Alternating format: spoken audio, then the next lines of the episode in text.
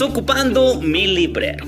Hola a todos, soy Germán Chávez Villaseñor y he querido crear este espacio de lectura para ti, para que esas líneas que un día se trazaron en el corazón de los escritores el día de hoy puedan venir a resonar en tu vida. Estoy plenamente convencido de que hay libros que te están buscando para darte muchas respuestas. Así es que te invito a que te pongas cómodo y comenzamos.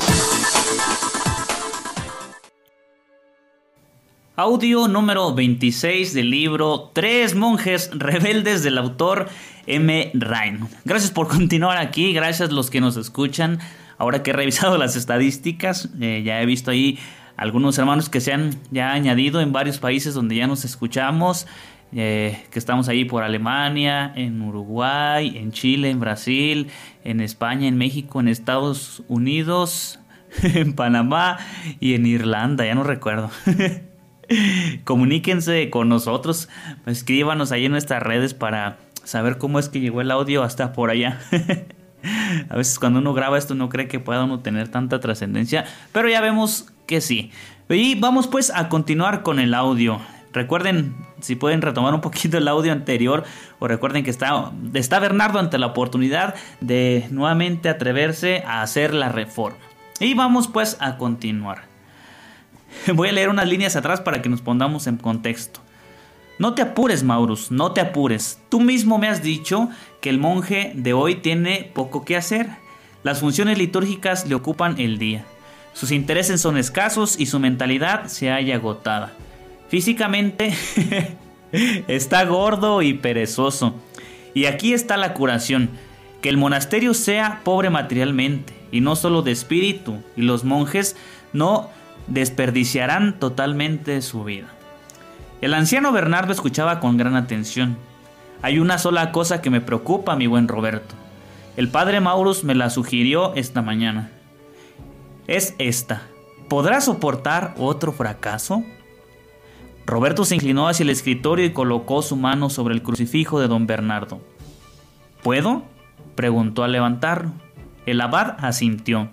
Tonerré me hizo poner de rodillas frente a este rey crucificado, llorando como un herido, suplicando como un demente, pidiendo como alguien, como alguien fuera de sí mismo y allí, de rodillas, aprendí la lección de la cruz. El cristianismo no es un culto que lleve al éxito. Oye, no manches, está súper fuerte esto. Y fíjate, dice, el cristianismo no es un culto que lleve al éxito. A veces, los, a veces muchos de nosotros que estamos siempre, siempre más cuando uno está joven, pues uno tiene anhelo de muchas cosas, ¿no? Y entre esas cosas tiene uno mucho anhelo, pues de éxito, de que le aplaudan, de que uno quede bien, de que todo lo que hagas y emprendas va a tener mucho éxito, que tu pastoral va a ser fructífera, pero esto tendría que darnos mucha luz lo que dice aquí el autor, ¿no? El cristianismo no es un culto que lleve al éxito, Estamos siguiendo a Jesús, pero ¿por qué lo estamos siguiendo? es una gran pregunta, ¿eh? Continuó. Por un momento nadie habló. Como comprenden, ahora, ¿por qué no tengo miedo al fracaso? Los ojos de Roberto no se apartaban del crucifijo. Para mí, eso no existe. Don Bernardo se incorporó. Con ese espíritu, hijo, dijo, nunca habrá fracaso para ti en ningún sentido. Entonces fíjate, a veces no es que nuestros planes fracasen, sino es que no hemos entendido el camino de la cruz. El cristianismo no se trata de éxito, se trata de esfuerzo, de sacrificio, y no por eso vamos a estar tristes ni frustrados, no, al contrario, tendría que darnos mucha luz y, a, este, animarnos a seguir a Jesús. Continuó.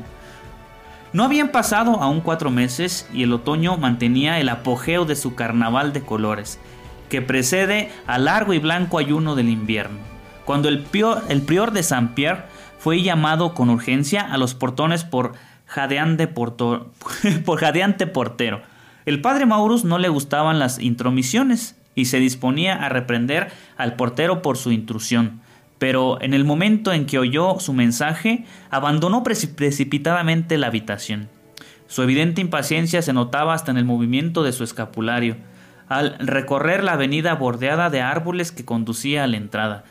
Atravesó con una exhalación el pabellón del portero y abrió. De par en par la puerta quedaba hacia afuera. Extendió ambos brazos en un gesto de bienvenida, gritó ¡Roberto! la yegua Zaina, con la blanca estrella en la frente, caracoleó inquieta. Roberto se sonrió desde lo alto de su montura. Tengo una fogosa cabalgadura, Maurus, pero no tiene ni la mitad del espíritu de su caballero. no puedo detenerme, mas debes leer esto. Ojalá tuviéramos ese espíritu de Bernardo. Y sacando un rollo de pergamino que llevaba bajo su cinturón, lo entregó al prior. Maurus desenrolló apresuradamente la misiva. Provenía de Roma e hizo que sus ojos se dilataran maravillados. El Papa Alejandro II ordenaba a Roberto de San Yul que se hicieran cargo de los ermitaños de Colán. El mensaje era breve y terminaba con una bendición. Dejó a Maurus aturdido. Es un pequeño secreto que te he ocultado por años, Maurus, dijo Roberto, volviendo a enrollar el documento y ocultándolo bajo su capa. Cuando estuve en Tonerré, esos hombres me pidieron que los guiara. Yo, los yo lo deseaba, mas la comunidad de Tonerré no quiso que... De Tonerré no quiso que me fuera. Baja de ese caballo, ordenó Maurus. Baja de ese caballo y pasa el día conmigo. No puedo, fue la corta respuesta mientras la yegua se movía con impaciencia. Debo hacer diez leguas más antes de la caída del sol. Siento que el abad Bernardo no esté, pues quería verlos a ambos antes de seguir. Viendo que su amigo hablaba en serio, Mauro se volvió y ordenó al portero. Haz ensillar un caballo inmediatamente. Acompañaré al abad. Diez minutos después, los dos monjes dejaban atrás la ciudad de Troyes y penetraban en una sombría extensión de bosque. Poco a poco, Maurus consiguió que su amigo le narrara la historia. En el año 1065, justamente en momentos en que el conflicto en la comunidad de Tonerré había llegado a un punto culminante, un solitario ermitaño de Celán se presentó en el monasterio suplicando a Roberto, en nombre de sus compañeros, que los ayudara a seguir el camino que conduce a Dios. ¡Ay, no manches! Fíjate, estoy sorprendido. Siempre, siempre, siempre creo yo, siempre habrá alguien que quiera. Hay gente mediocre, hay gente tibia, hay gente que ya está bien acomodada, pero siempre hay un alma que desea más. Y yo estoy seguro que muchos de los que ustedes me escuchan tienen ese fuego y ese deseo. Continuó.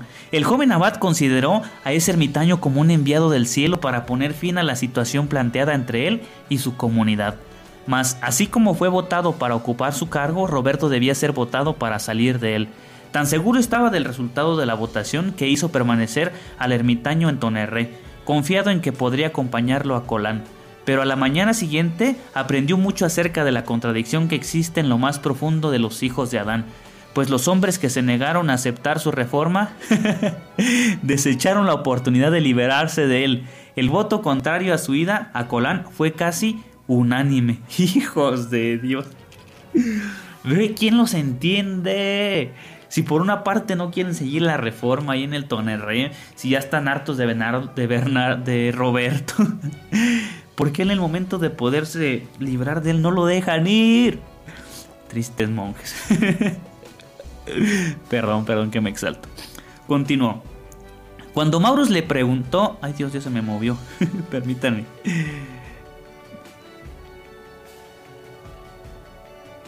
Bien, ahora sí ya este Continúo leyendo que se me perdió aquí la página en la que, en la que iba. Continuó. Cuando Maurus le preguntó por qué había mantenido el asunto en secreto durante estos últimos siete años, Roberto le expresó su temor de que el abad Bernardo se comunicara con los ermitaños y lo enviara. Hubiera parecido entonces que renunciaba a Tonerre, únicamente para trasladarse a Colán. Decidió colocar el entero asunto en las manos de Dios. Al llegar a este punto, Maurus se volvió hacia su compañero y le dijo, ¿Nadie te ha dicho nunca lo que aconsejó un capitán al hombre que estaba en el bote? Confía en Dios, marinero, pero rema hacia la playa. Si hubieras empuñado el remo allá en 1065, te, hubiera, te hubieras ahorrado tú y esos ermitaños siete años y medio.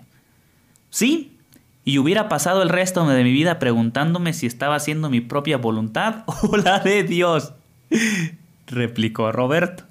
Ahora en cambio no puede haber duda. Fíjate, a veces hay que callarnos Y aunque nuestro corazón, fíjate, el de Bernardo ardía con un profundo anhelo y deseo de reforma, ahí estaban los, los, otros ermitaños que querían que los guiara, pero aún así, aunque era su anhelo y su deseo, prefirió callarse y prefirió aguantar para que no se estuviera haciendo su voluntad, sino la voluntad de Dios. Ve, yo creo que nos está enseñando muchísimo Bernard. Y hasta aquí le dejamos este audio. Ayúdenme a seguir compartiendo y por favor no se vayan.